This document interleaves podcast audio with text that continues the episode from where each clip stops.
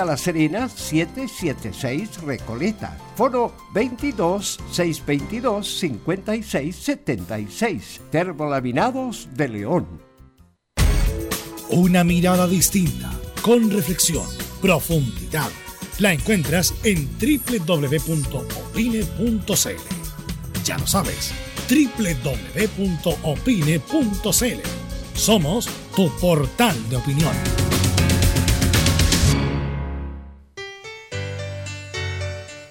Dolores articulares, dolores musculares, cuídese. ¿Sabía que de no tratar a tiempo ese simple dolor, usted será un adulto mayor con serias dificultades en su vida diaria? Para ello, tenemos la solución. Artrilife, el producto natural más efectivo para eliminar todo dolor articular y muscular. Llame ahora al 22 594 05 25 22 594 05 25 Artrilife, la solución.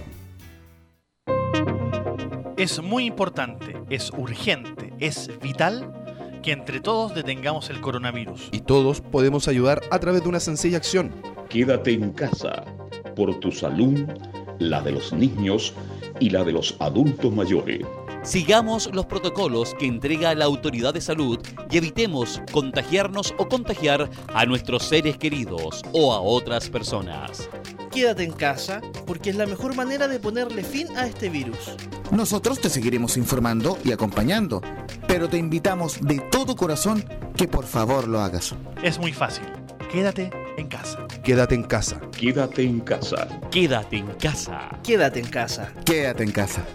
Recuerda, al coronavirus lo derrotamos entre todos. Seamos responsables.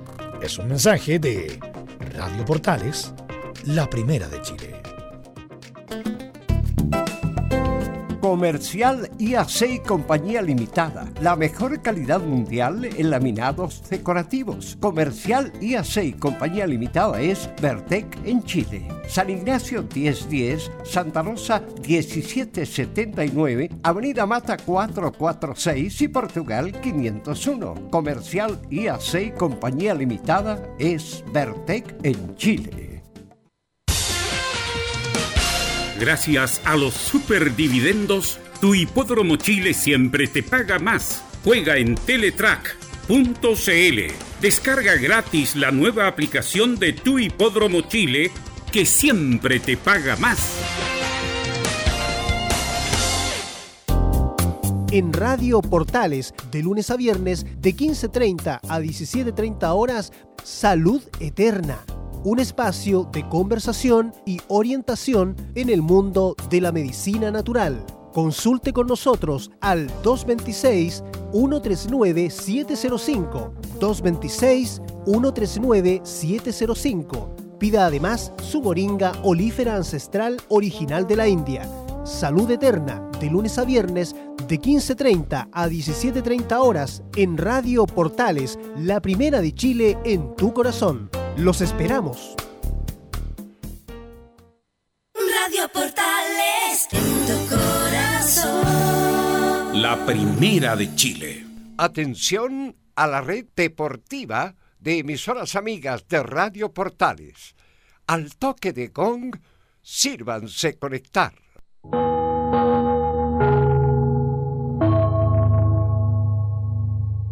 90 minutos con toda la información deportiva. Vivimos el deporte con la pasión de los que saben. Estadio en Portales ya está en el aire con toda la emoción del deporte.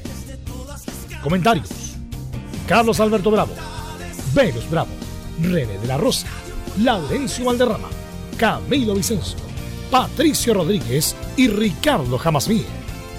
Reporteros: Enzo Muñoz, Nicolás Gatica, Rodrigo Vergara, Juan Pedro Hidalgo y Rodrigo Jara. Producción: Nicolás Gatica. Técnicos: Gabriel González Hidalgo y César Navarrete. Edición: Anselmo Rojas. Dirección: Carlos Alberto Bravo. Estadio en Portales es una presentación de Ahumada Comercial y Compañía Limitada. Expertos en termolaminados decorativos de alta presión.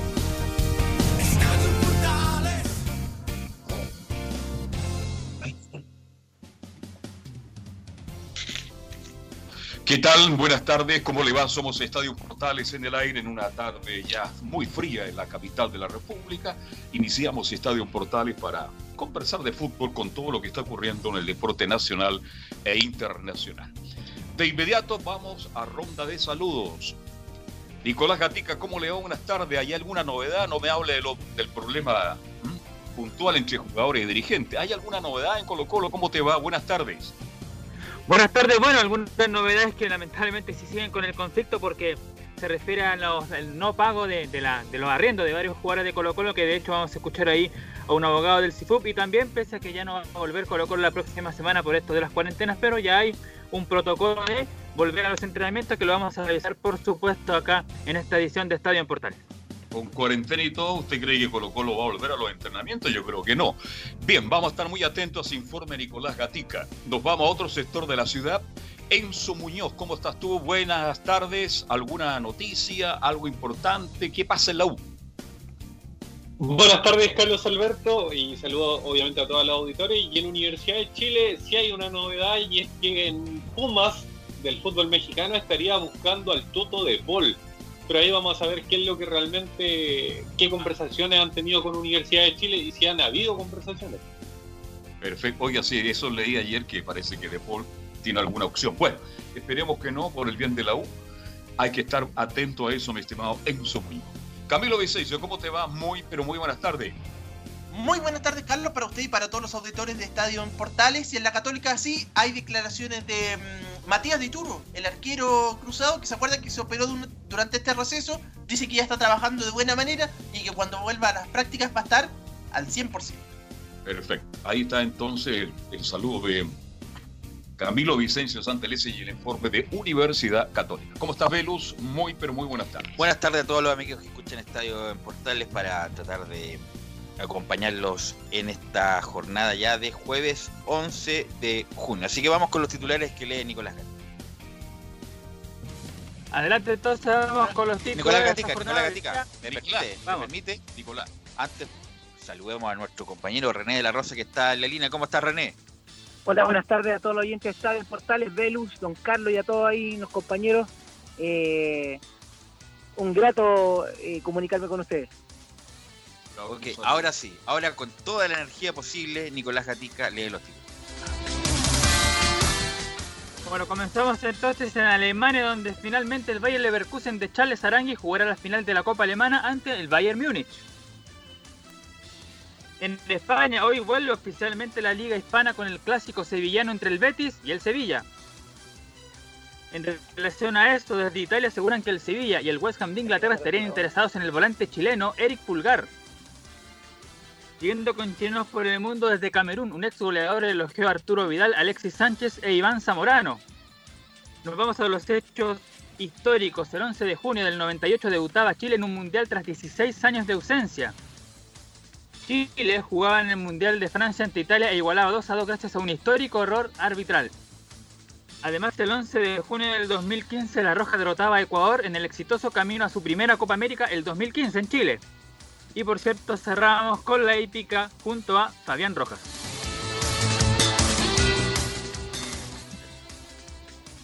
Bueno, eh, René, eh, lo que te quería preguntar, una cosa es lo que tengan que entrenar los jugadores para ponerse a punto.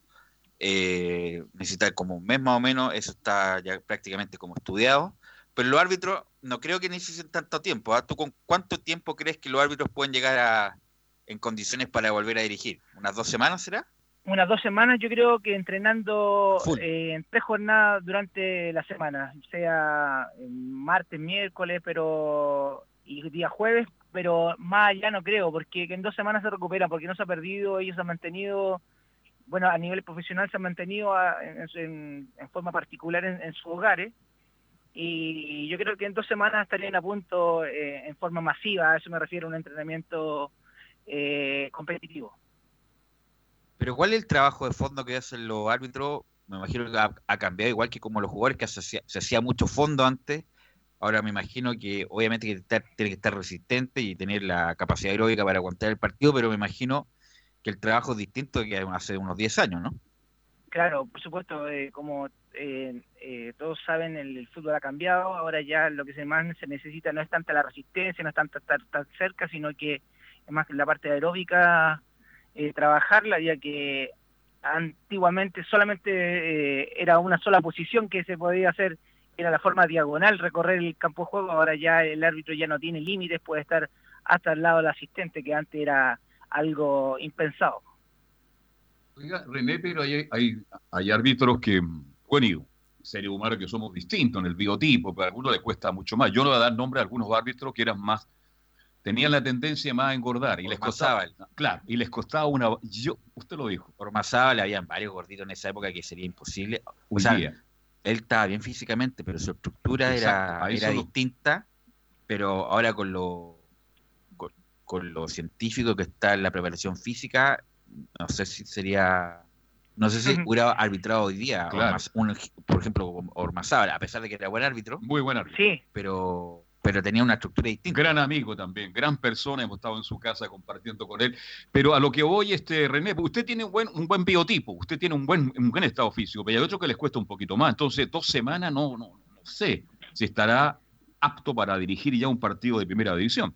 Sí, eh, a lo que me refería yo, la pregunta que me hizo Belu, don Carlos, es los árbitros igualmente, eh, a través de la NFP, a través de su diligencia, está eh, igual eh, ha tratado de mantenerlo en forma. ¿En qué sentido? ¿Cómo controlo yo una persona que está en su casa y está haciendo deporte o no? Igual le piden eh, algún respaldo eh, de algún entrenamiento mínimo, aunque sea eh, dentro de su hogar, y, por eso yo creo que en dos semanas, con a ese nivel, y yo creo que no se ha perdido tanto. Es bastante el tiempo, pero ellos han tenido desde el primer minuto que empezó esta, este cese del fútbol eh, con eh, orientación básica en su casa, como cualquier persona de alto rendimiento.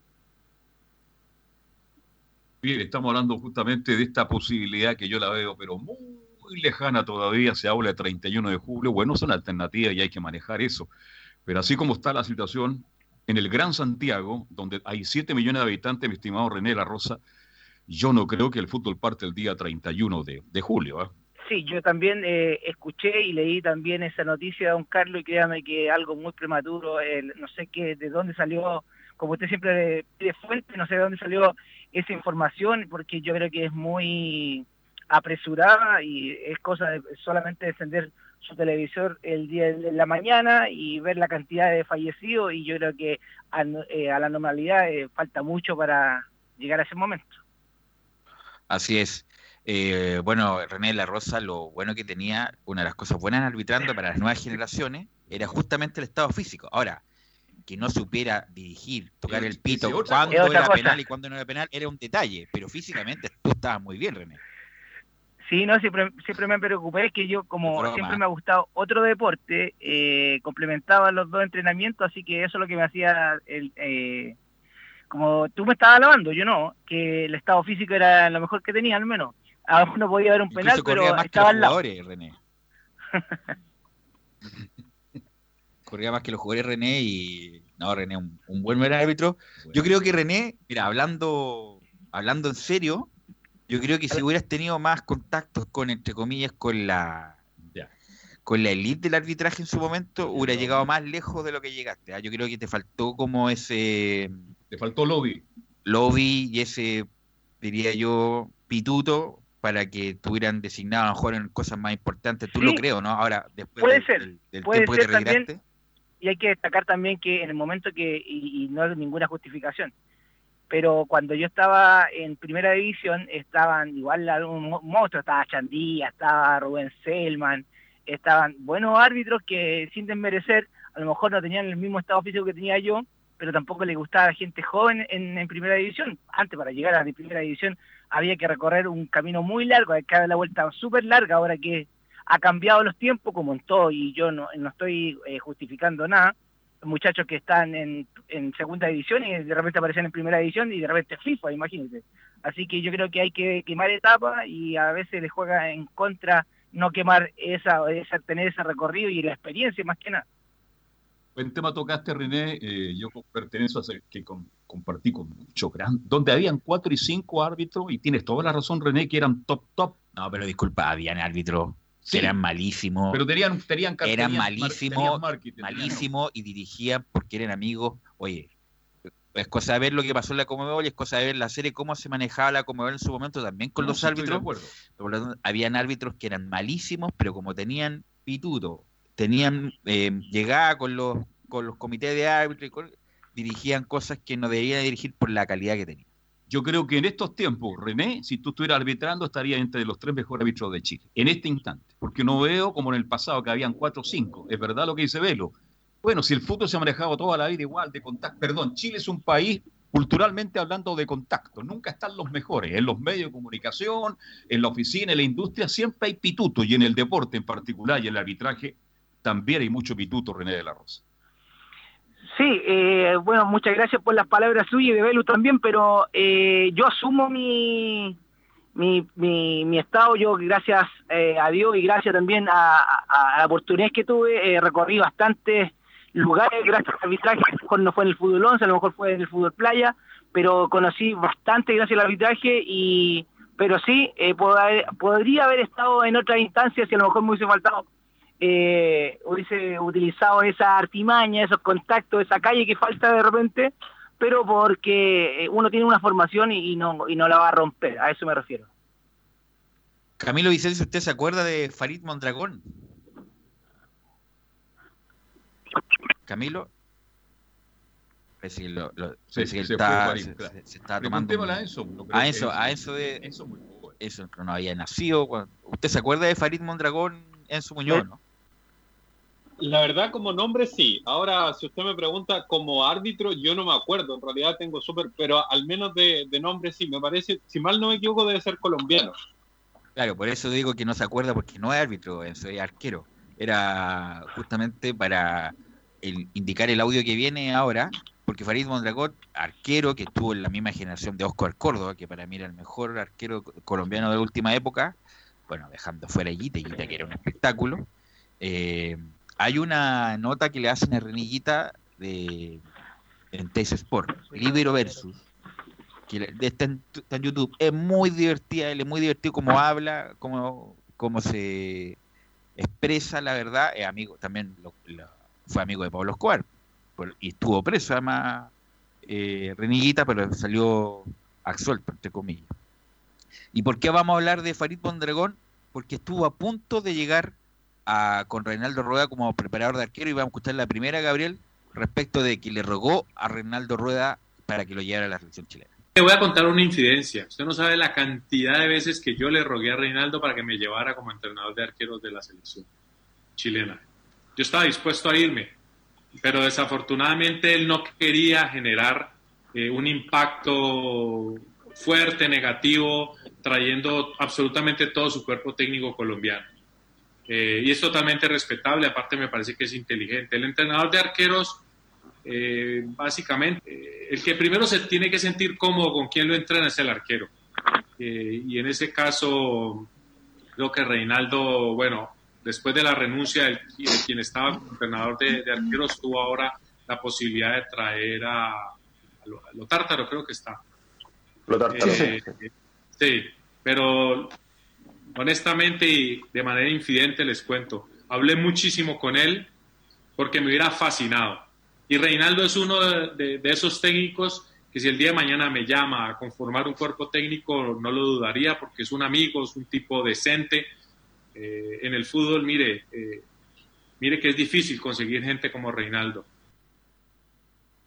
que como Dragón, vale decir, este, que pasa en el fútbol, ¿ah? No, pero, pero bueno, Claudio Bravo fue muy crítico en su momento cuando estaba Salah y Pisi con el preparador de arquero. ¿Se acuerdan? El gordito decía que pesaba como 100 kilos, como era preparador de arquero. Yo creo que nadie se hubiera negado, a menos que hubiera problemas de presupuesto, que Farid Monodagón, que fue una estrella del arco pues. en Colombia y en el extranjero, eh, que, se haya negado para que Mondragón participara. René, yo creo que no hubiera sido problema que Mondragón, un tipo además que podía hablarle de tú a tú a Claudio Bravo para preparar arquero, René.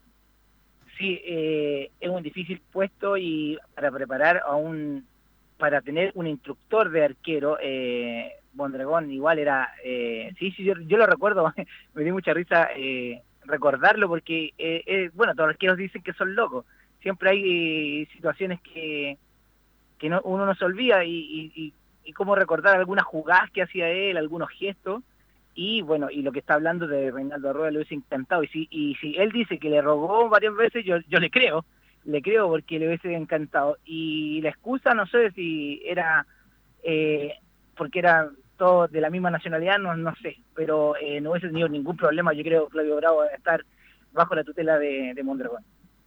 Mira, si en esta cuarentena, René, Camilo, a ver si me, ¿me escucha Camilo ahora, no? Sí, acá estamos. Ahora sí. Ahora sí, el asunto que en la cuarentena hemos escuchado a mucha gente del fútbol que trabajó con Rueda, amigo, ayer escuché a Neri Pumpiro, Neri Pumpiro, el arquero de la selección argentina del 86 y el 90, hablar muy bien de Rueda. Sí. Habla toda la gente muy bien de Rueda. El problema es que esos credenciales no la ha validado en Chile.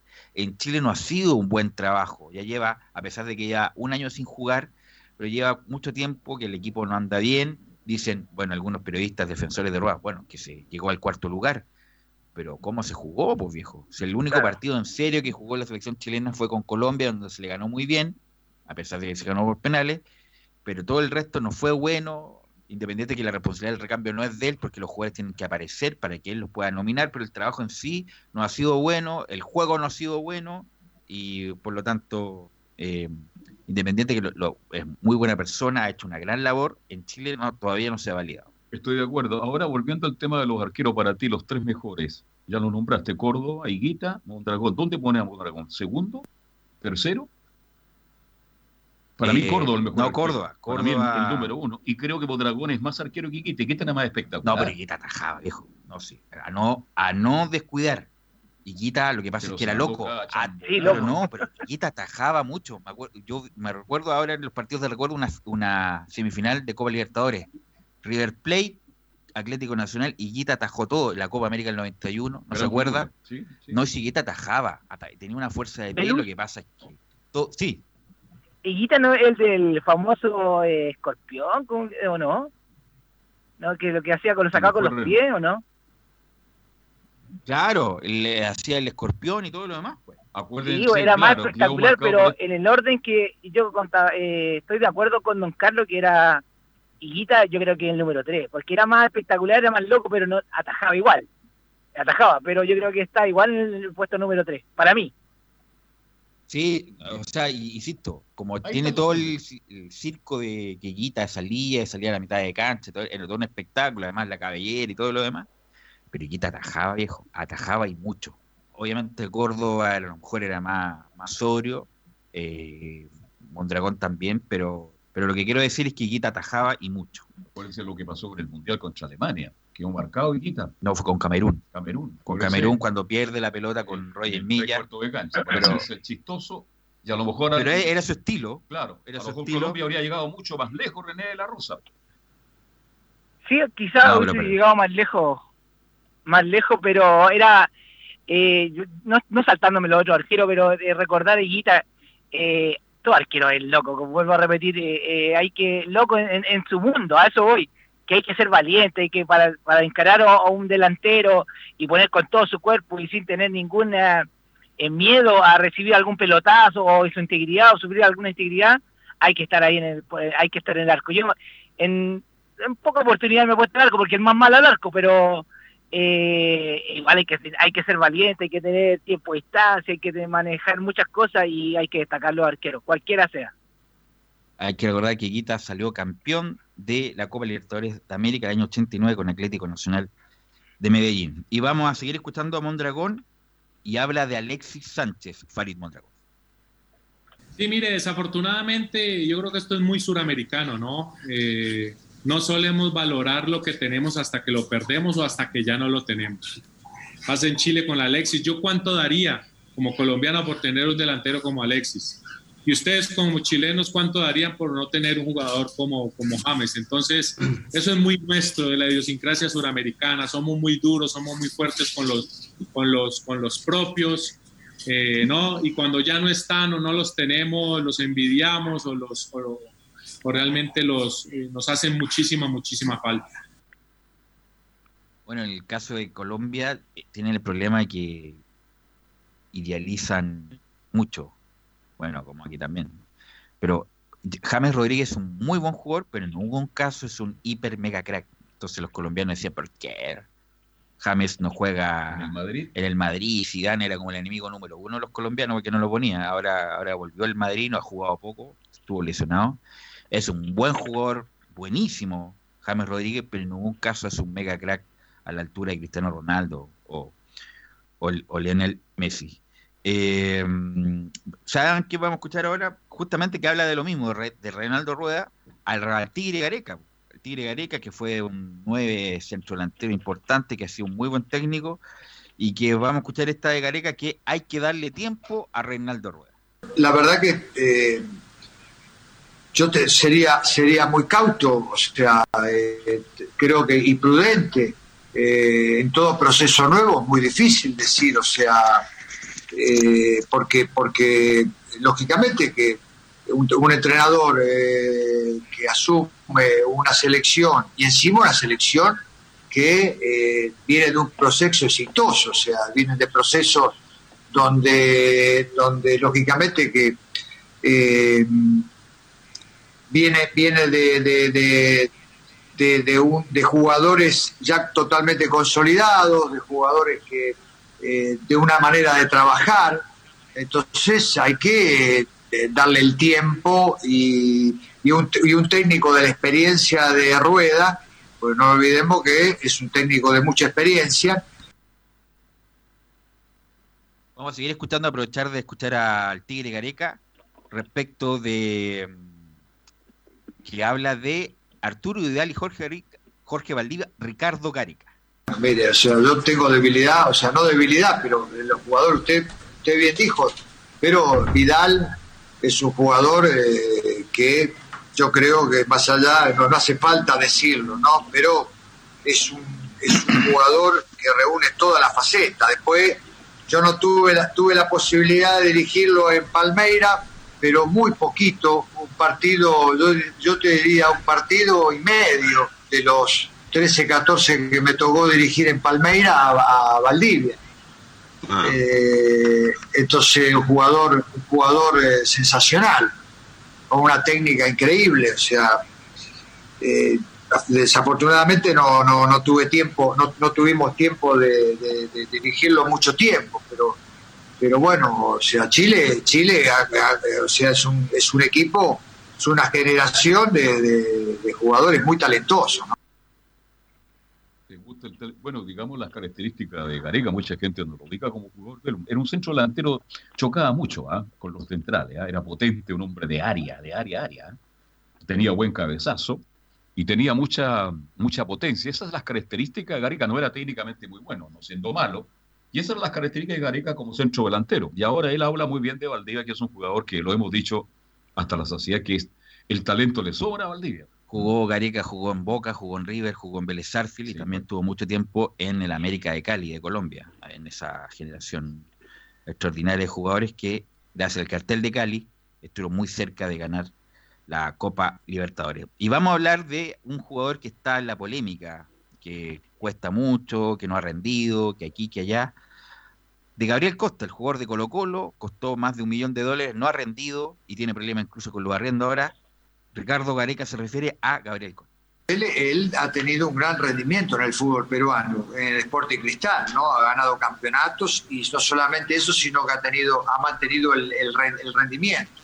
Y ahora está en un grande como Colo Colo. Entonces, eh, lógicamente que eh, él, ha tenido, sobre todo estando Mario Salas, ha tenido continuidad y, y bueno, o sea, eh, lo, vemos como un jugador importante. Ahora, lógicamente que cada, cada, cada país tiene su característica. Eh, Costa debería, deb- debería encajar bien, o sea, y sobre todo en un grande como Colo Colo, por la característica, pero bueno, de acuerdo a lo que más o menos también tenemos conocimiento nosotros, porque seguimos a todos los jugadores, no ha tenido esa continuidad últimamente como la, tuvo al comienzo, ¿no? y por ahí el rendimiento que él acostumbra a, o, que acostumbró tener acá en Cristal.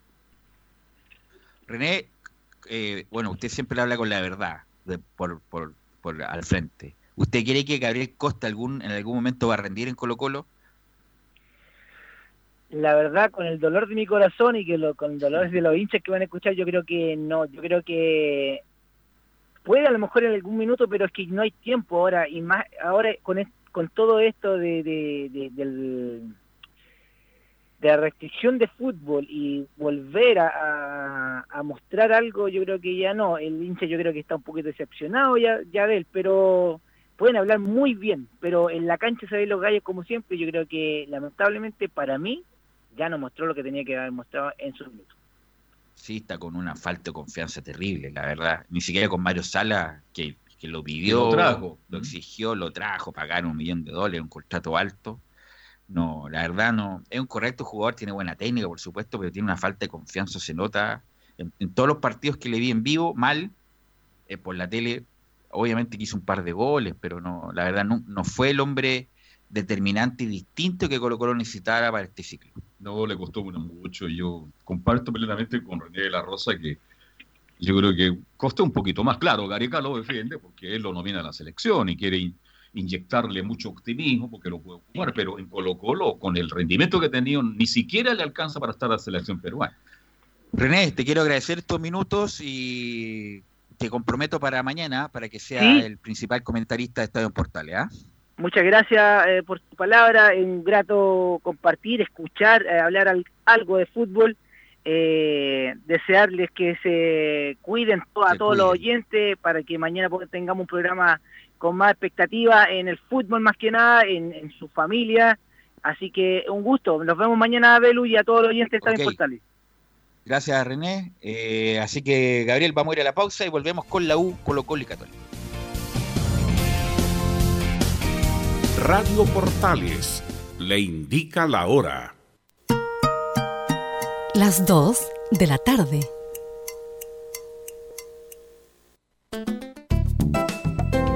Comercial IAC y Compañía Limitada. La mejor calidad mundial en laminados decorativos. Comercial IAC y Compañía Limitada es Vertec en Chile. San Ignacio 1010, Santa Rosa 1779, Avenida Mata 446 y Portugal 501. Comercial IAC y Compañía Limitada es Vertec en Chile. ¿Quieres tener lo mejor y sin pagar de más?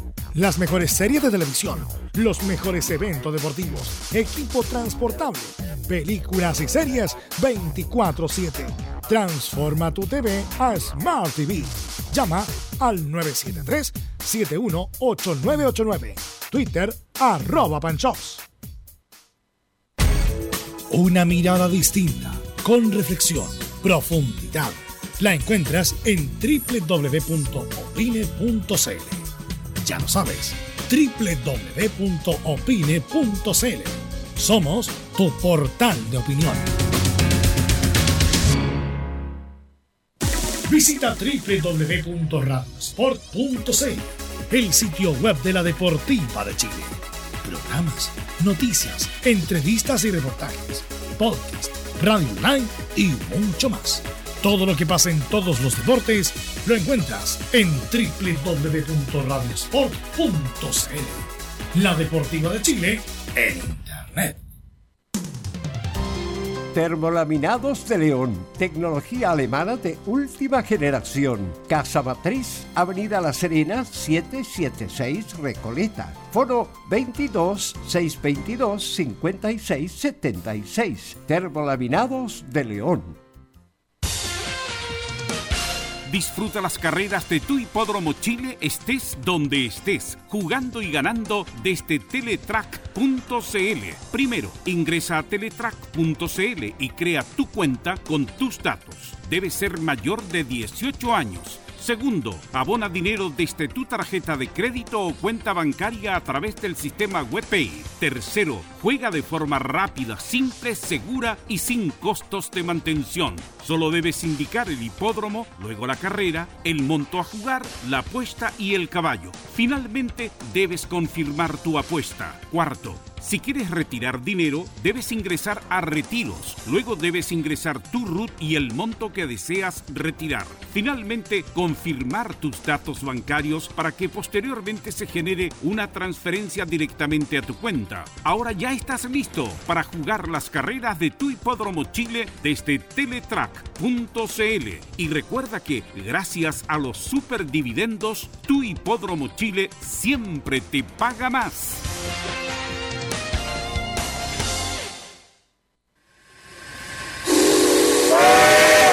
No se pierda todos los días a medianoche, lunes a domingo en Radio Portales, el tren del recuerdo.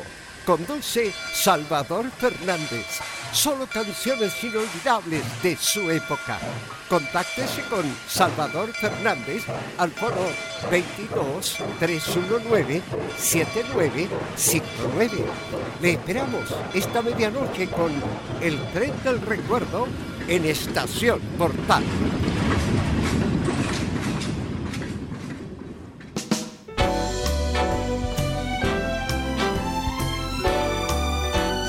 Radio Portales, en tu corazón, la primera de Chile.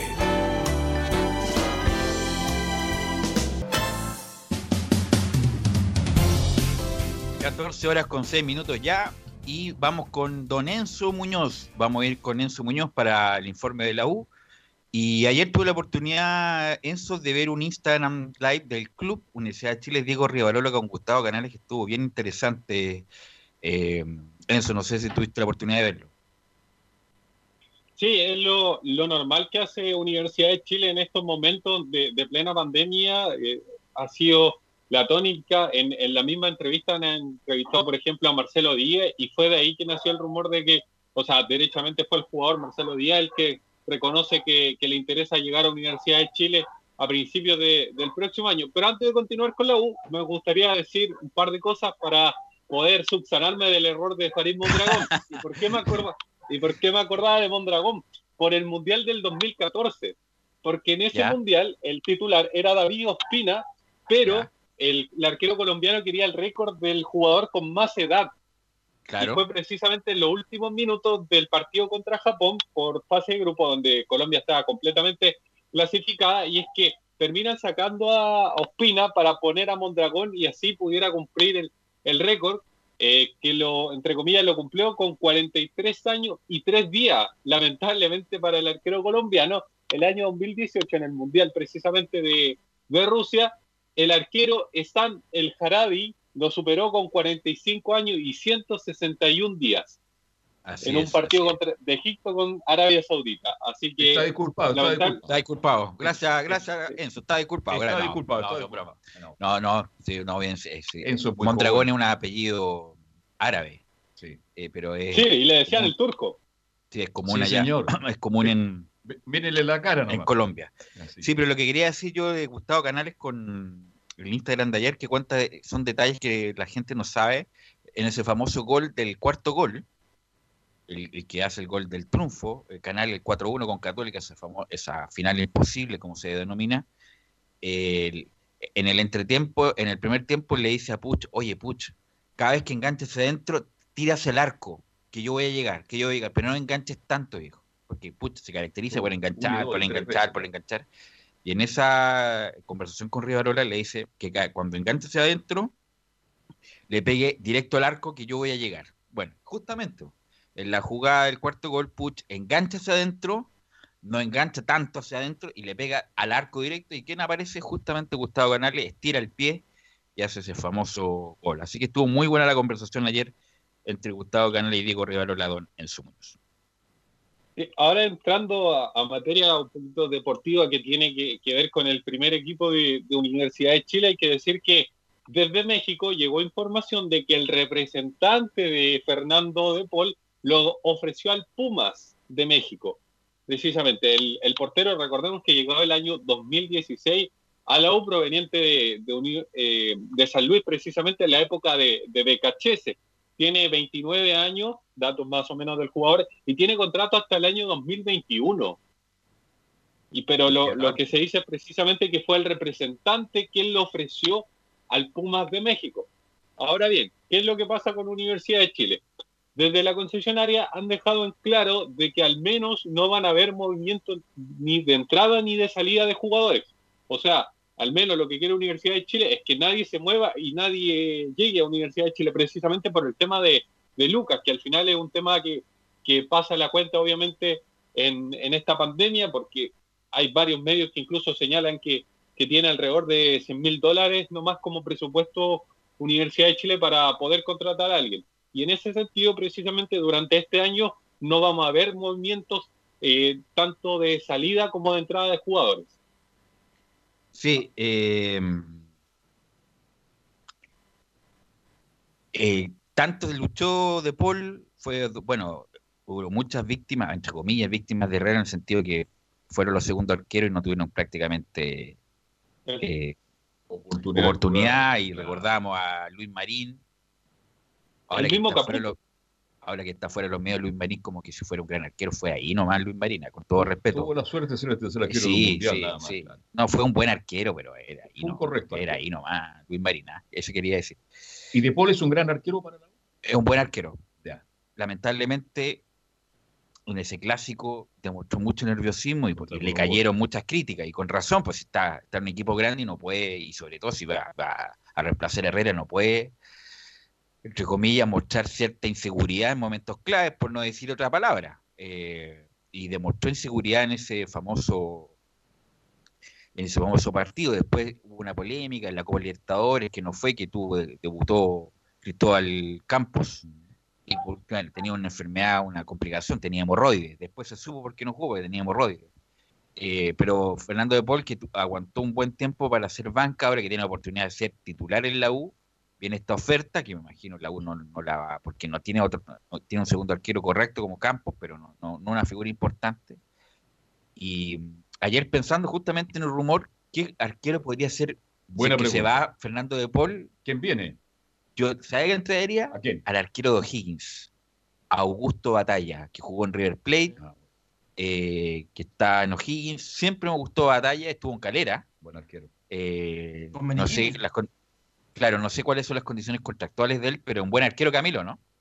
Sí, sí, ti- tiene buen juego de pies también. eh, Augusto Batalla dio bastante que hablar ahí en, en- en Unión La Calera y tuvo la participación internacional. Y claro, ahora en, en O'Higgins, que llegó recién esta temporada. Sí, no, pero es un buen nombre, pero no deja de ser rumor lo que tú nos comentas, Enzo. Sí, hay que decir que desde la concesionaria y desde México la- es la misma información la que llega, que no ha llegado, el Pumas no ha hecho una oferta, ni siquiera ha consultado por Fernando de Paul. Esto parte derechamente desde un rumor, por así decirlo, de que el representante le ofreció al jugador, al jugador precisamente al cuadro mexicano. Así que al menos Universidad de Chile en ese sentido no, no, no ha dicho nada oficial, por así decirlo, porque no, no pasa de ser un rumor, como les digo, ni siquiera ha sido consultado sobre el precio, sobre alguna cosa puntual de, de Fernando Paul, por lo, por lo mismo, no pasa más allá de, de un rumor. Y otro tema Y que de, y de quería- perdón, Enzo, Enzo, Enzo, perdón. Y Enzo le habrá dicho al representante, muéveme para hacer un buen contrato. No sé, no sé. la Esa es la gran Además, interrogante. insisto, insistimos en México va a haber un una, Ya cambiaron los- una, una salida importante de jugadores, muchos chilenos se van a venir, el mercado mexicano se va a comprimir, hay una crisis económica, no va a haber descenso en cinco años, por lo tanto van a limitar el cupo extranjero, por lo tanto va a venir una salida importante de jugadores extranjeros del mercado mexicano, el mercado me- mexicano no va a ser tan importante como lo era hasta esta temporada,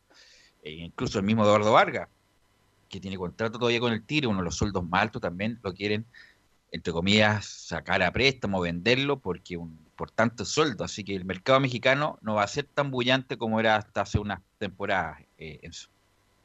Sí, es bastante difícil, por así decirlo, subirle el, el precio a Fernando de Paul, considerando que al menos tiene contrato con Universidad de Chile eh, un año más, un año y medio más. Él termina contrato a fines del 2021. Entonces, Ahora, Enzo, por ahí Enzo, si llega, obviamente- sería otra cosa.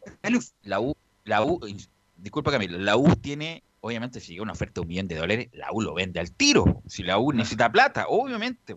Si la U llega a un millón de dólares por Fernando de Paul, Golver. Vargas, yo creo que Vargas se pone los guantes de nuevo y juega. Pero la U, obviamente, cualquier eh, in- inyección de, de ingreso es bienvenida, Camilo. Sí, con respecto a los Augusto Batalla, eh, bueno, está en O'Higgins, pero el contrato todavía pertenece a River. El pase y finaliza el año 2022. Ahí tiene el contrato con River.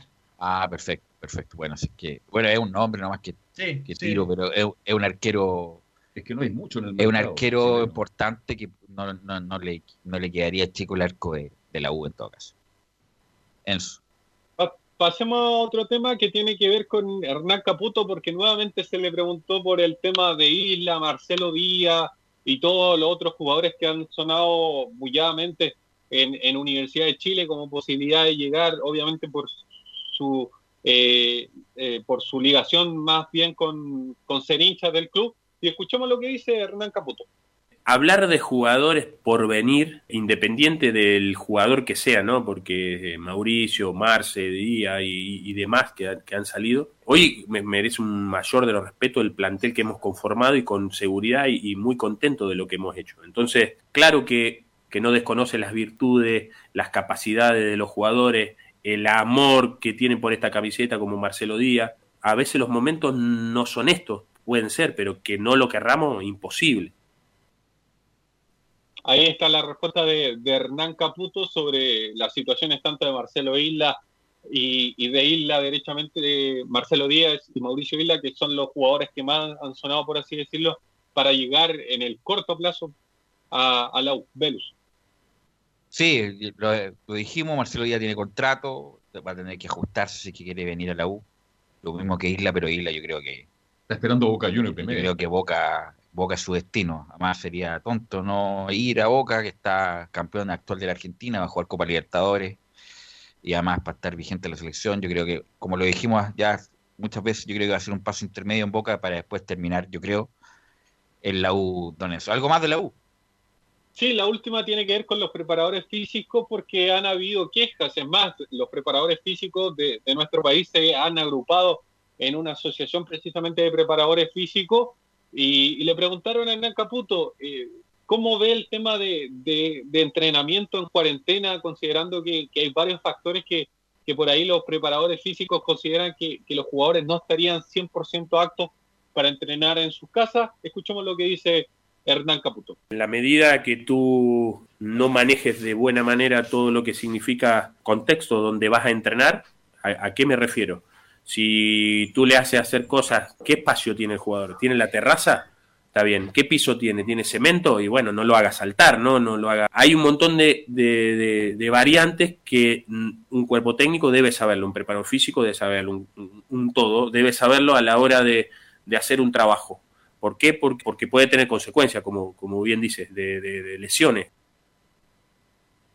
Ahí está la, la respuesta. Recordemos que la Bundesliga, cuando volvió eh, precisamente la liga alemana, cerca de nuevos jugadores se lesionaron precisamente por no estar 100% actos para retomar la actividad. Imagínense cuando los cuando retome la actividad la gente está en portales, va a sufrir muchos desgarros cuando se retome ¿Por la... Qué lo dice usted? ¿Lo dice por qué? ¿Por Zúñiga? No, no, en general los que hay que ir de a poco, sobre todo... tiene buen estado físico, muy buen estado no, físico. Con, con suerte saben parar una pelota, pero bueno. Gracias. usted ve, pero ellos caminan, tienen. Yo creo que en su Muñoz, Camilo Vicencio, Gatica, Anselmo, todo el grupo de Portal están haciendo actividad física en su casa, ¿no? Ojalá, 30 minutos de caminata ayer. Ah, ya, caminata. Oye, pero estaba en cuarentena. Tiene permiso para por la casa. No, no, pero. Sí, dentro de la casa. Estacionamiento, así que pero se puede. Tiene, tiene cinco hectáreas ahí Camilo del Paso, así que no, tiene, no, tiene, problema. No tiene problema. Así que bueno, eh, no tiene problema. Gracias, Enzo. Nos encontramos mañana. Buenas tardes. Nicolás Catica, ¿qué me tiene de Colo Colo? Bueno, vamos a comenzar con Colo Colo con una efeméride. Hablamos al comienzo del Mundial de Francia 98, también de lo de Chile, la Copa América 2015, pero hoy día, hace 50 años, el, el 11 eh, de junio del año, hace 50 años atrás, nació, nació, claro, el ex defensor colocolino, actual técnico de Santiago Wanderers, Miguel Ramírez. Así que está de cumpleaños hoy día Ramírez, que también estuvo en el Mundial de Francia 98, de hecho. Así que con eso partimos con el cumpleaños de Ramírez. Sí, Miguel Ramírez, como comentaba Lizardo Garrido, que lo tuvimos entrevistado el lunes pasado, en esa época era un perro de presa, un stopper, seguía todo el mundo eh, era un gran anticipador, gran cabezazo, tenía buen remate, después de, jugó también de volante de, de contención en el Mundial, pues, cuando tuvo que reemplazar a, me parece que a Parragué, a Parragué y a Costa en vez de jugársela por Murray se la juega por Miguel Ramírez. Bueno, pero Miguel Ramírez no anduvo bien en ese partido, pero un gran jugador Miguel Ramírez y además Camilo, Miguel Ramírez anduvo muy bien en Católica. Muy bien en Católica fue el libro de ese equipo, no sé si alcanzó a ser campeón, me parece que no, pero anduvo muy Sí. bien Miguel Ramírez en Católica. El año 2002 con Juvenal Olmos, ese torneo que le gana la final a Rangers, Ya, ahí alcanzó a ser campeón. ¿Y de ahí se fue a España después? No, antes, mucho antes. Eh, estuvo en España y en México. Estuvo en la Real Sociedad seis meses solamente Ramírez y después fue a México. Y como técnico tampoco. Y además ganado. tuve la oportunidad de jugar con él en un cuando Borgi era el técnico, eh, estos típicos picados que tuvimos la oportunidad de jugar. Y, y ahí uno ve la ¿Tú calidad. jugaste que, contra él ahí? ahí, pues, la calidad que tiene, además físicamente impecable. O sea, como un 20 añero Miguel Ramírez. Así que desde acá le mandamos un saludo a, a Miguel Ramírez, Nicolás Gatica. Bueno, lo comentábamos en los titulares o en el inicio del programa que Colo Colo, bueno, no, no hay fecha todavía de vuelta a los entrenamientos, pero por lo menos ya tiene determinado cómo va a ser el protocolo o lo que va a seguir. Colo Colo, de hecho, bueno, eh, Colo Colo lo, lo siguiente, tuvimos acceso al protocolo que va a utilizar el equipo Albo para la vuelta a las prácticas en el Monumental cuando se dé el momento. Por cierto, uno de los puntos a considerar será la normativa para ingresar tanto al recinto deportivo, mediante la avenida Maratón, como a la Casa Alba, a través de la calle Benito Rebolledo. Los estacionamientos en tanto serán por el sector de Maratón para los integrantes del primer equipo, mientras que los miembros de la Casa Alba usarán el frontis interior. Una vez ya en la cancha, los jugadores deberán permanecer en una distancia de 20 metros entre sí y los camarines no se usarán en las primeras semanas de entrenamiento. Las prácticas serán por turnos en grupos reducidos y cada uno de los futbolistas deberá venir equipado desde la casa. Además, otro detalle, no habrá atención a la prensa y por ningún motivo, lógicamente, lo más obvio, se utilizará el ingreso de los hinchas. Para nada. Ya lo creo. Ahora, esto estaba programado para estos días, el regreso del entrenamiento tanto de Colo Colo, la U y el No, Chile, no, ¿o no, estamos en cuarentena. No, no, no, por eso te digo, es que si se paraba la cuarentena. No, pero no, no. Claro, ven- tenían que volver a la otra semana. A ver, escucha, eh, eh, le escucho. El 15 de junio hubiera sido la fecha tentativa, así que se hubiera levantado mañana la cuarentena. Correcto, exacto. Eso es lo que quería preguntar y me lo aclara Carlos, muy bien. Pero usted, queda una semana. Sí, Sí, al menos Eso. en Universidad de Chile, la, la- la idea de Universidad de Chile era volver a, a entrenamiento a principios de mes, pero obviamente se considera el tema eh, sanitario, derechamente, de que nuestra región está aún en cuarentena y mientras no se levante la cuarentena, no se vuelve a los entrenamientos, más allá de que Universidad de Chile hace bastante, hace bastante que, que tiene un protocolo de, de precisamente de, para volver a las canchas y, y se lo he eh, dicho también el tema de, del protocolo. sí, ya deben estar todos podridos ya estar en, En la, la casa, casa, entrenando ya. encerrado. No, encerrado ya. Es horrible. Ojalá que pase esta, esta pesadilla que ha sido el coronavirus en diferentes ámbitos, lo económico, lo emocional, en todo, luego, la verdad. Porque, Pero se ve para muy largo, lamentable. o sea, dos meses yo creo. Yo creo ¿Dos que en se- meses? en septiembre vamos a estar Yo creo que en septiembre el fútbol puede a- volver. asomando, eh, asomando las, las cabezas por lo menos para, entre comillas, entre comillas, volver a cierta normalidad. Nicolás. Bueno, y continuamos con la parte del conflicto, pero ahora tomando otra lista. Como lo anunciamos también, uno de los conflictos más importantes que ha sido de la concesionaria de Blanco y Negro con el tema de los jugadores, no ha pagado los gastos de arriendo a los jugadores, los- principalmente los que vienen de afuera. Y de hecho, bueno, vamos a escuchar al abogado del CIFUP, Alfonso Canales, quien habla sobre este tema y justamente Canales dice, el no pago de arriendo de Blanco y Negro a jugadores será fiscalizado. Sí, claramente el no pago de las sumas económicas por concepto de vivienda asumidas por Blanco y Negro S.A. con sus jugadores fueron incluidas en la denuncia presentada por el sindicato de futbolistas en la Dirección del Trabajo y por lo tanto van a ser objeto de fiscalización por parte de la dirección, al igual que todos los otros incumplimientos contractuales, laborales y previsionales que se han cometido. Bueno, pero ¿qué dice Colo Colo, Nicolás Gatica? Que no puede cumplir con esa prestación porque si paga el arriendo estaría, estaría ejecutando el contrato laboral, independiente que haya tenido un anexo distinto. Eh, por lo tanto, como está suspendida la relación laboral, no puede ejercer ningún acto normal de cumplimiento, porque si no, justamente estaría, incum- incumpliendo la suspensión del Exacto. contrato laboral. Entonces ahí están las interpretaciones de los abogados, que sé yo, para que la inspección del trabajo también fiscalice esa situación. Pero Colo Colo no es que no quiera pagar, sino porque si paga, estaría ejecutando el contrato. Nicolás. De hecho, exactamente dicen desde blanco y negro eso. Confirma que del arriendo, al ser una relación contractual, no puede ser asumido. De esta forma, no habrán una devolución del pago que por ahora los jugadores están haciendo desde su bolsillo. Además, claro, esto se suma al problema de los salvos de dirigencia, que se suma al conflicto de los jugadores extranjeros, que ya lo comentamos, no han podido recibir los dineros por no contar con su RUT nacional. Recordemos que están hace poco, entonces por eso no han podido cumplir ese trámite. Así que en eso está Colo Colo eh, fuera de la cancha, con la parte todavía dirigencial y por supuesto también con la idea de volver, pero por supuesto cuando la autoridad sanitaria así lo determine. Ok, Nicolás, gracias. Nos encontramos mañana con más información de Colo Colo. Gracias, Nicolás Gatica. Muchas De gracias. nada, De nada. de saludarte, Ah, Nicolás. Mañana, mañana seguimos saludando. Bien. Eh, Camilo. Tiene seis minutos, Camilo, casi siete, cinco minutos. Sí, no sé qué va a hacer con tanto tiempo, Camilo. No, pero hay información de la, de la Universidad Católica. ¿ah? Bueno, Sí, ya. sí porque, porque hoy día habló el arquero Matías Dituro. Oye, Dituro, Dituro habla siempre, ¿ah? Le gusta Dituro. hablar, ¿ah? Le gusta hablar, sí, uno de los que más ha hablado durante este periodo de la, de la pandemia. Eh, bueno, ahora tuvo esta conferencia remota eh, con los diferentes eh, con los diferentes medios y eh, se- durante abril se operó, él, tenía una molestia ahí en, la rodilla, bueno, se tuvo que operar. Él aclaró ahora que si, si no hubiera sido producto de esta, de esta situación, probablemente la postergaba la, la operación. Pero, pero aprovechó esta, esta larga para para, obviamente, la intervención. Y en el primer audio que vamos a escuchar de Matías Dituro, habla sobre su recuperación. Bueno, la verdad que muy bien. Ya prácticamente eh, el dolor que yo tenía antes de la operación desapareció. Sí me quedan un poquito de, de- de dolores en cuanto a lo que fueron las cicatrices para, para quitar ese quiste, pero realmente estoy entrenando prácticamente al 100% en cuanto a lo físico. Ya estoy en la cinta no solo trotando, sino ya metiendo bastante intensidad, bastante intermitentes. Y en cuanto al fortalecimiento también, yo estoy haciendo bastante trabajos de fuerza, pero sí obviamente que, me falta empezar con lo específico. Que bueno, que eso seguramente en mi próxima consulta al doctor eh, quizás pueda avanzar un poquito más en ese tema. Ya, entonces respecto a lo, a lo que ha sido su, su intervención, y que él dijo también que cuando vuelva obviamente a entrenar debería estar a- al 100%. eh, por ciento. Y en el siguiente audio eh, se refiere Dituro a la fecha del 31 de julio que puso momentáneamente la NFP para volver a jugar.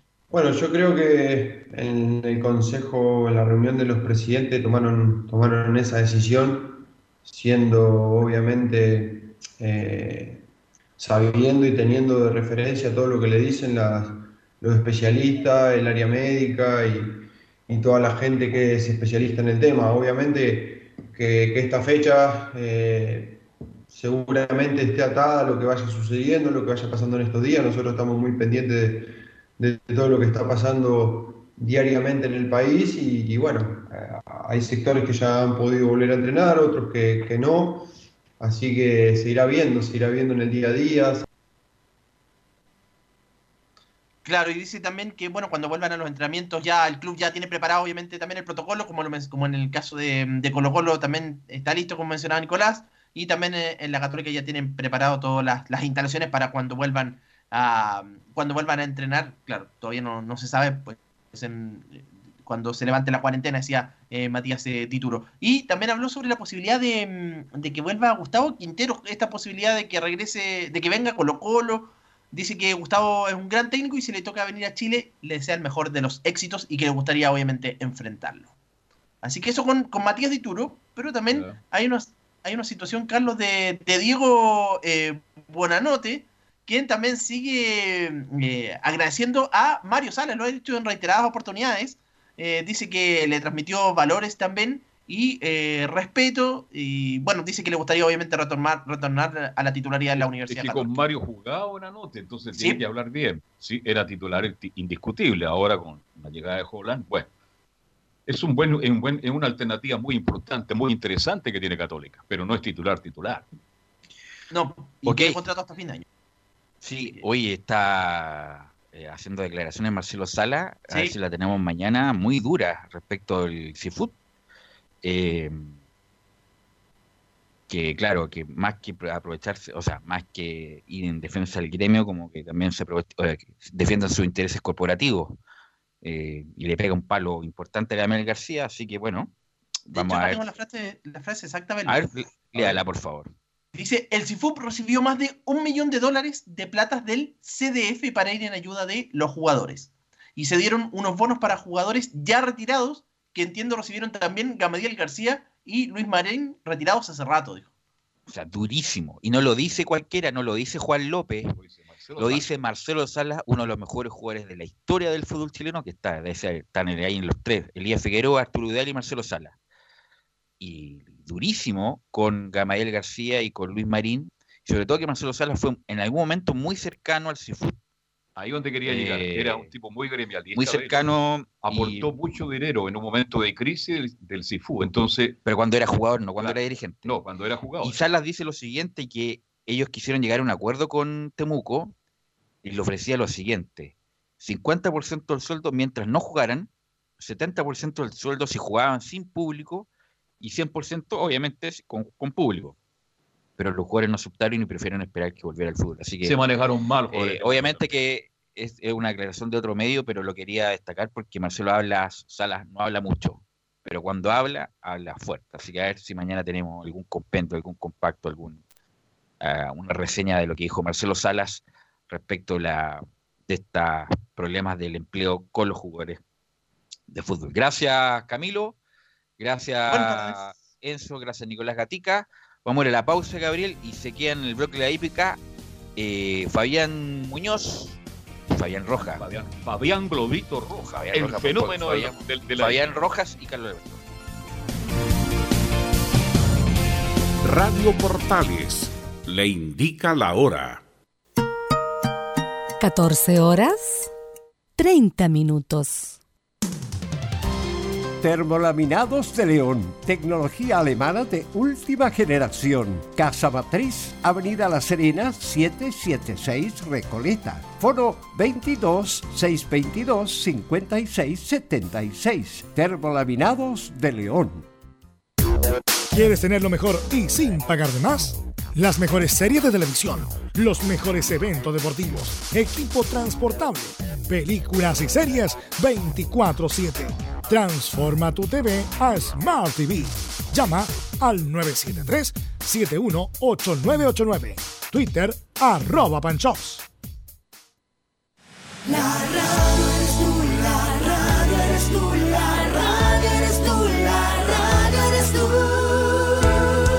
64% de la audiencia de radio se realizó desde el hogar, superando un 48% los últimos tres años. Cada mes, 14 millones escuchan radio. Una radio para cada gusto. Una radio para cada chileno. Archie, contigo en todas. Fuente Ipsos, Análisis Radios, marzo 2020. Comercial IAC Compañía Limitada. La mejor calidad mundial en laminados decorativos. Comercial IAC Compañía Limitada es Vertec en Chile. San Ignacio 1010, Santa Rosa 1779, Avenida Mata 446 y Portugal 501. Comercial IAC Compañía Limitada es Vertec en Chile. Gracias a los superdividendos, tu hipódromo Chile siempre te paga más. Juega en Teletrack.cl. Descarga gratis la nueva aplicación de tu hipódromo Chile que siempre te paga más.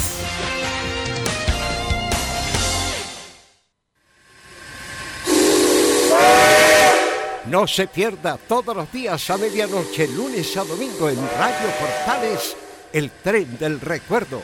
Conduce Salvador Fernández.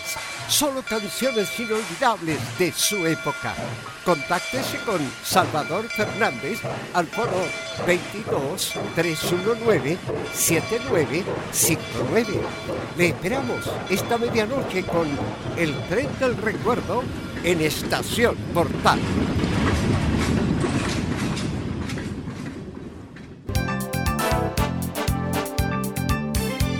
Radio Portales. En tu corazón, la primera de Chile.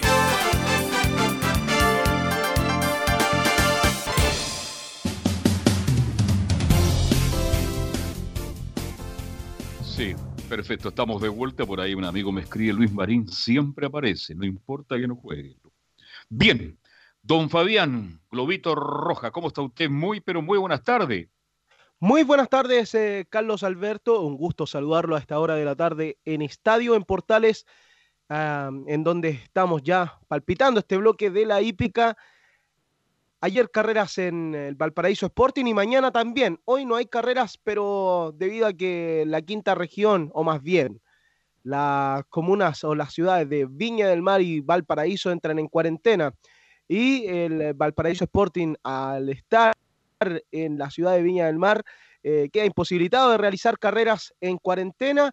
Ha decidido realizar eh, una reunión para el día de mañana con un total de 18 competencias y como le adelantábamos el día de ayer, eh, iba a ser un poco más temprano de lo habitual. La primera está pactada a las 11 horas con 30 minutos. Eso con respecto a lo de mañana, el día de hoy, en esta sección, Carlos Alberto, tenemos un contacto y un contacto a, a varios kilómetros eh, de, de, largo y ancho, ¿por qué no? Porque nos está esperando en la línea telefónica un colega que siempre está pendiente de nuestro trabajo en Estados Unidos, en Nueva Jersey.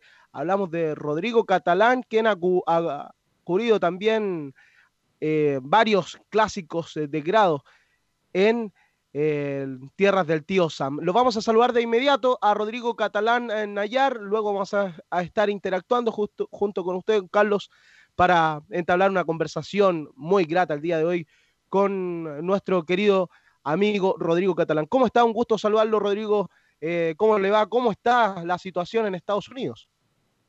Hola Fabián, un gusto saludarte también a don Carlos Alberto Bravo. Eh, sí, acá ya estamos volviendo ya a la normalidad ya con un 85% ya durante esta semana y ya se supone que el lunes que siguiente, el lunes 15, debería estar ya a un 95-97% ya de normalidad. Rodrigo, usted además de, siempre estar eh, cubriendo la hípica en Estados Unidos junto a, colegas que viajan desde Chile y usted eh, también eh, intrometido ahí con los más grandes preparadores, jinetes, usted también tiene, tiene otro, otro trabajo en donde usted no, no ha parado en, este tiempo de, cuarentena, por ejemplo, acá en Chile, eh, hoy por hoy, varias eh, comunas, más de 50, están en cuarentena, a partir de mañana también se incluyen más, eh, pero usted ha, estado con harto trabajo en este tiempo. Sí, por suerte, gracias a Dios, no, no paré de trabajar.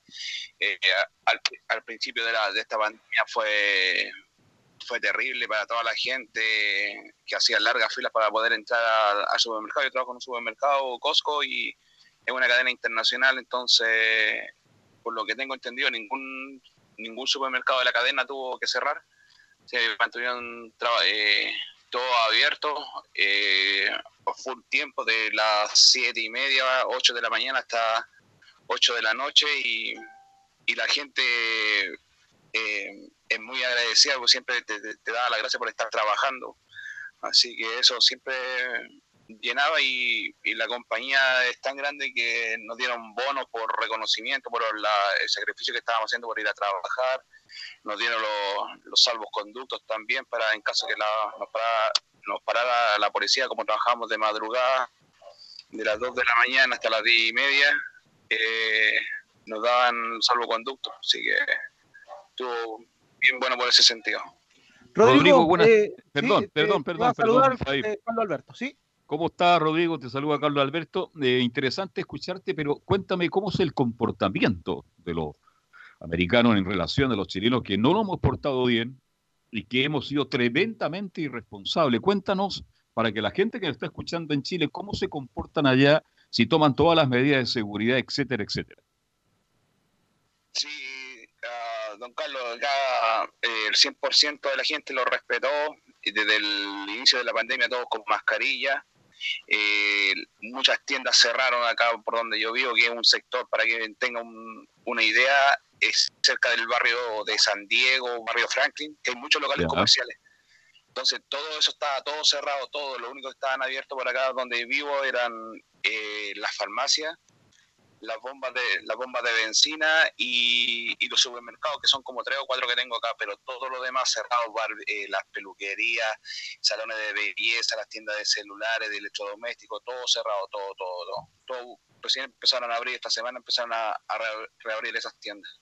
Y como le dije eh, toda, todas las personas con guantes con mascarilla y el transporte gratis, todo el transporte gratis no se paga hasta el día de hoy, que recién en la mañana fui a hacer unos trámites, todavía el pasaje en, en bus era gratis. Así que, y se sube por la puerta del medio, que acá los buses tienen una puerta delante y al medio, se sube por la puerta del medio y el pasaje es gratis. Y era lo mismo que en el, tren, también es gratis, no se paga pasaje eh, en el tren.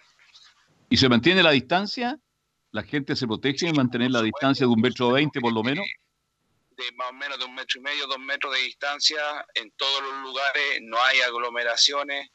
Eh, y como le dije al principio, de la gente súper respetuosa, súper respetuosa de la distancia y, no te dejan entrar a ningún local si no andas con tu mascarilla. Me parece.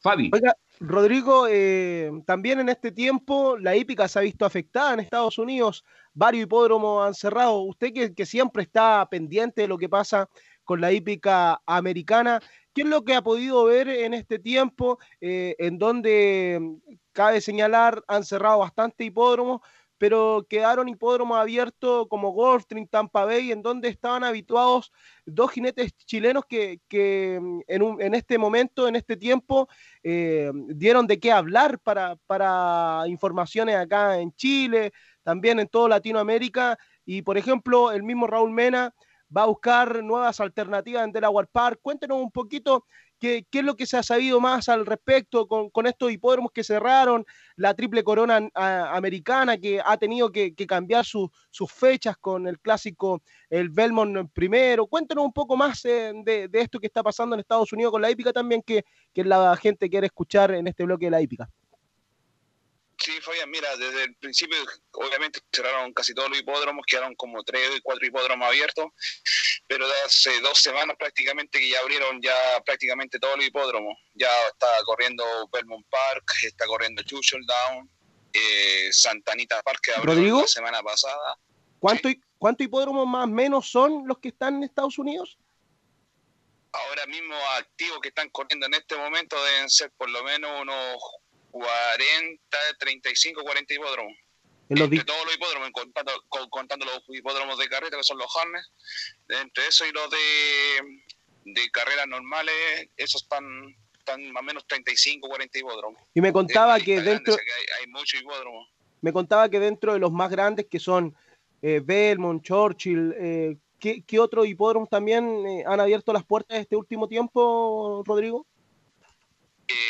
Golden Gate, que está en California, eh, Evangeline Downs, eh, Laurel Park, Delaware eh, abre el día 17 de junio, empieza a correr hasta el primer lunes de octubre creo que corre, que ahí viene a correr Raúl Mena y el y Jaime Medina. Fabián, Jaime Fabián Medina. ¿Tú crees que, que este tiempo, Rodrigo, tú, tú que estás más allá y, que puedes eh, conversar con distintos personajes de la hípica, porque sabemos que tienes muy buena comunicación con los chilenos, con Amador, pero cree que, que, pudieron sacar ventajas, eh, entre comillas, y que aprovecharon la oportunidad los jinetes eh, nacionales y así también los que estaban acá miraron con, con buenos ojos la alternativa de poder ir a correr a una hípica más desarrollada y que acá en Chile debido a, que todavía estamos en cuarentena y que estamos en una crisis eh, sanitaria y además que, la hípica también está en una crisis bien importante que jinetes como, como Jaime Fabián Medina, líder de estadísticas, ganador de, un par de estadísticas, eh, si no me equivoco, fueron siete las estadísticas que ganó Jaime Medina, también Jeremy Laprida, que, que ganó un latinoamericano. ¿Crees que, que, mm, las buenas actuaciones de Héctor Isaac Berrío, Raúl Mena, le abrieron las posibilidades, las puertas a látigos chilenos eh, para, para, el futuro que viene que ya sabemos que, Jaime y Jeremy viajan, eh, más bien, Jaime ya viajó y Jeremy viajaría este día domingo. Sí, por supuesto. Eh, de hecho, Raúl Mena ya hizo el año pasado, corrió su primer meeting acá en, Delaware, miren en las reuniones, eh, y, lo, y lo hizo de gran manera, tuvo varios triunfos, eh, varias figuraciones entre los tres primeros lugares y, y se afianzó muy bien. Esperar que ahora los muchachos que vienen ahora hagan lo mismo y que tienen que entender que con esfuerzo y sacrificio van a lograr llegar lejos y no, no llegar y, y venir a, correr a un hipódromo grande como Belmont, Gulfstream, Santa Anita, tienen que partir de hipódromo chico como lo están haciendo ellos y de ahí surgir adelante, se no, no, no es para que, que llegar a correr de una a un hipódromo grande. Así es. Aparte que, te va a costar, aparte que te va a costar demasiado, aparte si no vienes con tu idioma, con el idioma americano, entonces te, te va a costar mucho más. Entonces es mejor partir de un hipódromo chico y ahí te va hacia arriba más fácilmente. Mire, qué importante el tema que nos toca, la comunicación, el entender el idioma. Luego vamos a conversar más de aquello junto a Rodrigo Catalán Nayar, nuestro invitado el día de hoy, eh, reportero también, que siempre nos acompaña con toda la información de lo que pasa en la trilogía de esta triple corona americana, tan esperada por muchos, también las Brewer Cup, eso y mucho más vamos a comentar a la vuelta de la pausa porque tenemos que visitar a un lugar que usted conoce muy bien, pues Rodrigo Catalán, que es el Hipódromo Chile. Vamos al Hipódromo Chile y ya volvemos. Gracias a los superdividendos, tu Hipódromo Chile siempre te paga más. Juega en Teletrack.cl. Descarga gratis la nueva aplicación de tu Hipódromo Chile que siempre te paga más. Hemos sabido, Rodrigo, que muchos se acercan también a usted, eh, preparadores cuando viajan a correr un clásico de Breeder. Eh, hablo de, preparadores chilenos que por ahí eh, les cuesta también un poquito el, idioma y, por ahí usted también los va ayudando y, puede ser, ¿por qué no?, eh, como el interlocutor de los eh, um, profesionales que viajan para estos grandes clásicos como la Freer, como um, también hemos visto junto a Amador para, un par de clásicos como el Floria, creo que, estuvieron presentes. ¿Qué tan importante es el entender también eh, el idioma para, para, los que viajan desde Chile a Estados Unidos? Hablamos de, de, jinetes, preparadores, eh, Rodrigo. Sí, uh, es muy importante el idioma. Por ejemplo, ahora cuando estuvimos presentes para la Pegasus Cup eh, de fines de enero en, en eh, estuvimos hablando con Amador y con el chino Antelis, que es el fotógrafo de Gulfstream, eh, sobre cómo poder ir a correr la, el Kentucky Derby. Y había que cumplir ciertos requisitos como todas las carreras importantes. Y se está, Amador, voy a analizar los requisitos que él tenía y lo que estaban pidiendo y creo que los tenía todos, así que estaba listo para correr esos días del Kentucky Derby. Y ahora con todo esto que pasó, como eso había sido en enero, después en marzo cuando empezó a pasar todo esto ya se desparramó todo porque ahora el Kentucky Derby se va a correr el primer sábado, el sábado 5 de septiembre, el Belmont Park se corre, que era la tercera etapa, se va a correr este sábado 20 creo que es el próximo sábado. Sí entonces, claro, y es una lista de 8 ejemplares cuando siempre lo han corrido 13, 15 ejemplares, entonces da pena porque aparte la lista es súper paupérrima, entonces hay, hay como solamente un ejemplar que, que el candidato, entonces no va a ser una carrera abierta, va a ser abierta para los lugares secundarios, pero el ganador ya prácticamente por la lista que hay se ya lo ganó ya, entonces es, es, es muy triste por el, en ese sentido. Por el espectáculo. Aparte, la, la, la, semana pasada se retiraron dos caballos, que era el charlatán y, y el ejemplar Nadal, que también podían, tenían la chance de correr el Kentucky, el Belmont State. Eh, otro pues, que nombre que se me olvidó que también era candidato y entonces ya fome va a ser fome yo creo que esta va a ser la triple corona más triste de toda la historia de, de Estados Unidos Sí, y además, eh, Rodrigo, como tú lo dices, eh, el otro ejemplar es Maxfield. Oiga, eh, lo, que, lo que usted dice, por primera vez se, se cambian las fechas. El Belmont, que siempre lo vemos cerrando la, la, trilogía, ahora va a ser quien comienza. Claro, y, y, todavía no está definida bien la fecha del, del Preakness, que él siempre ha sido la segunda etapa y va a seguir manteniendo la segunda etapa de la triple corona norteamericana, pero eh, creo que hace como 40 años atrás también se, se, cambió el orden y, y pero no, no fue por orden de, de pandemia, sino un orden que, que se hizo sobre la marcha. Pero la- el de ahora, como te digo, fue va a ser bien, bien triste. Bueno, quiero contar un... Antes que, antes que se me vaya, disculpa, antes que se me vaya, el, por el momento el Kentucky Derby está- se estaría corriendo sin público porque hace un mes atrás empezaron a devolver todos los tickets que la gente había comprado, todos los paquetes, ya lo empezaron a devolver ya, pues, entonces todo indica que va a ser sin, sin público. Esto las Breeders, ¿cierto? La Cup, claro. Sí, nosotros comentábamos porque tenemos muy buena comunicación con Rodrigo.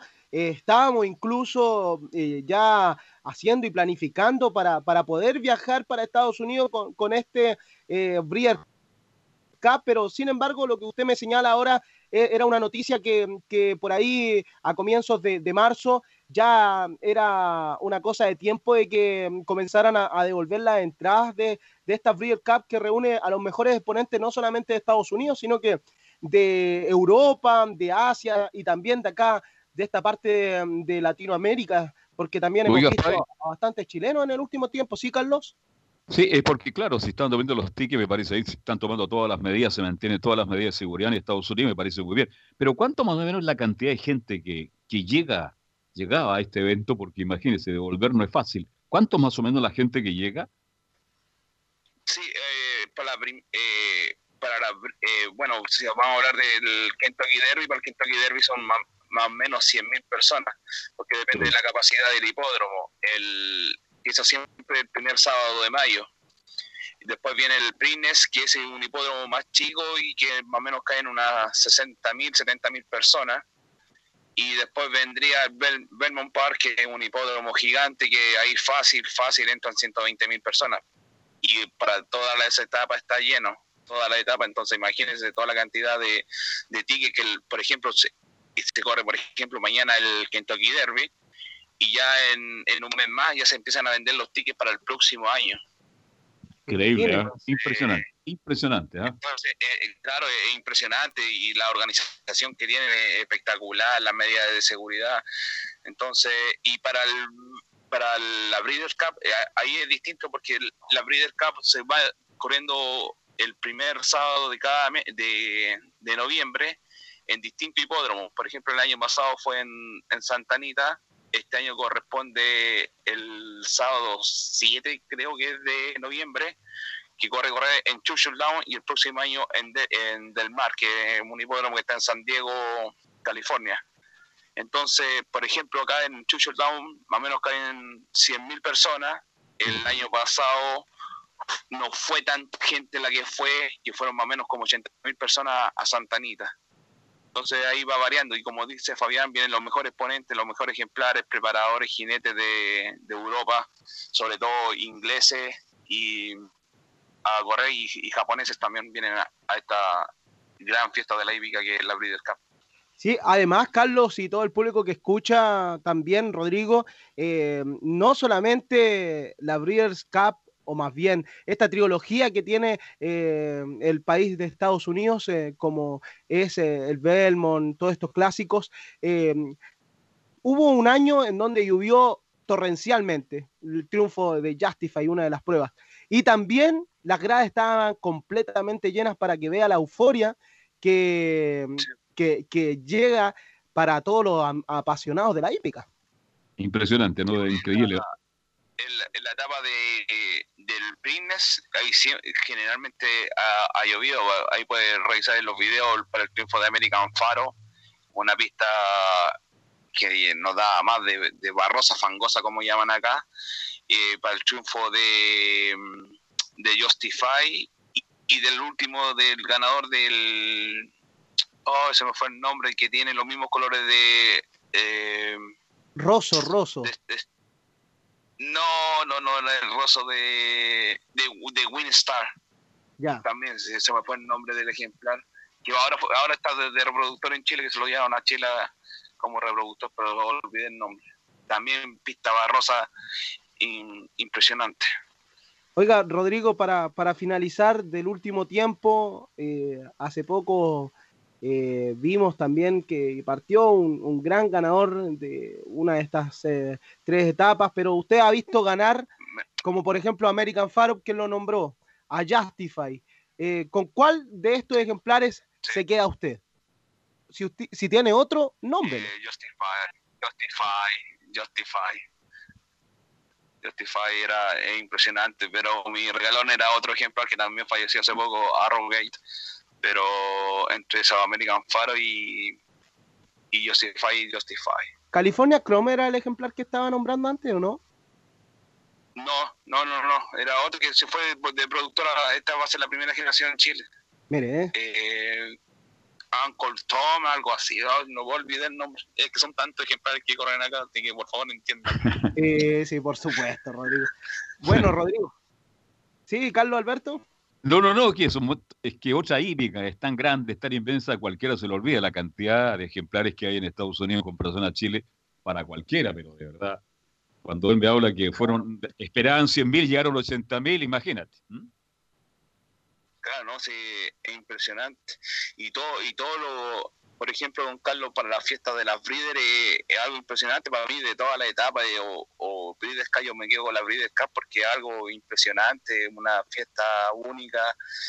Eh, son dos días llenos de carreras de, eh, de grado 1, desde 500 mil dólares a 5 millones, millones de dólares. Entonces, es fiesta y todo, todo elegantemente vestido, todo respetuoso, no, es, otro nivel. Es otro Absolutamente. Y tanta gente que la sigue por, por los medios de comunicación, por la televisión, por las redes sociales, así que es, mucha, gente. Exactamente. Bueno, Exactamente. Bueno, Rodrigo, estamos llegando al, al, final de esta transmisión. Sabemos que tú siempre estás pendiente a la transmisión de Estadio en Portales eh, con, con, este bloque de la hípica que, ha ido en ayuda y en conocimiento de, esto, de, conocer más eh, de la hípica, eh, de, ir a, distintos lugares. Hoy estamos contigo en Estados Unidos. Con, con, esta crisis sanitaria que afecta al mundo, pero también ha afectado a la hípica, pero que ya está volviendo a la normalidad hoy por hoy en Estados Unidos. Acá en Chile aún no está todo normal. Mañana se corre nuevamente la última reunión del Valparaíso Sporting antes de entrar nuevamente a cuarentena, pero... disculpa, disculpa, eh, lo que yo tengo entendido es que mañana son 21 carreras y la primera parte a las 10 de la mañana. 21 carreras. A nosotros... Carreras a las 10 de, sí, lo vi hace media hora, un poco antes de, de tomar el contacto con ustedes, había visto que estaban confirmados 21 carreras y son 427 ejemplares inscritos para mañana. Mire, imagínese, está más, está más informado que yo, eh, Rodrigo Catalán, para que vea, Carlos. Claro. Es que, es que Rodrigo está más, está más lejos que usted por eso, por eso está bien informado. ¿Ah? No, no, se pierde ninguna, Rodrigo Catalán. Pero le voy a, le voy a cobrar la palabra que, que, nos tiene prometido junto a Matías Busto, así que ya lo voy a dejar hasta ahí nomás, Rodrigo. Muchas gracias por este contacto, Rodrigo. No, a usted un gusto saludar a don Carlos, eh, don Carlos Alberto, desde chico siguiendo un show de goles y ahora acá en, en en Radio Portal, así que... Un abrazo, Rodrigo, encantado. Eh, linda época de UCB Televisión, así que un agrado conversar contigo, Valero, que te siga yendo bien de Estados Unidos y mucha suerte, ¿ah? de verdad, me alegra escucharte. Eh, es un agrado escuchar. Sí, ahí siempre vamos a estar en contacto, siempre no tengo ningún problema porque ya a esta hora ya estoy en la casa ya, así que no hay problema cuando quieran a la orden, ¿ok? Ahí estaba, Rodrigo Catalán Nayar, una entretenida entrevista conversando de todo lo único bueno, me dijo, que no se paga el pasaje de la micro en Estados Unidos. Buena esa. Bien, Fabián, mañana nos encontramos a las 13 horas, a las 14.30 para seguir hablando de Épita. Un abrazo, Fabián, y a cuidarse. ¿ah? Muchas gracias, Carlos, y saludo a todos los que escucharon Estadio en Portales. A Gabriel González Hidalgo, muchas gracias. Mañana a la una y media volvemos a hacer juntos Estadio en Portales. Chao, hasta mañana. Fueron 90 minutos con toda la información deportiva. Vivimos el deporte con la pasión de los que saben.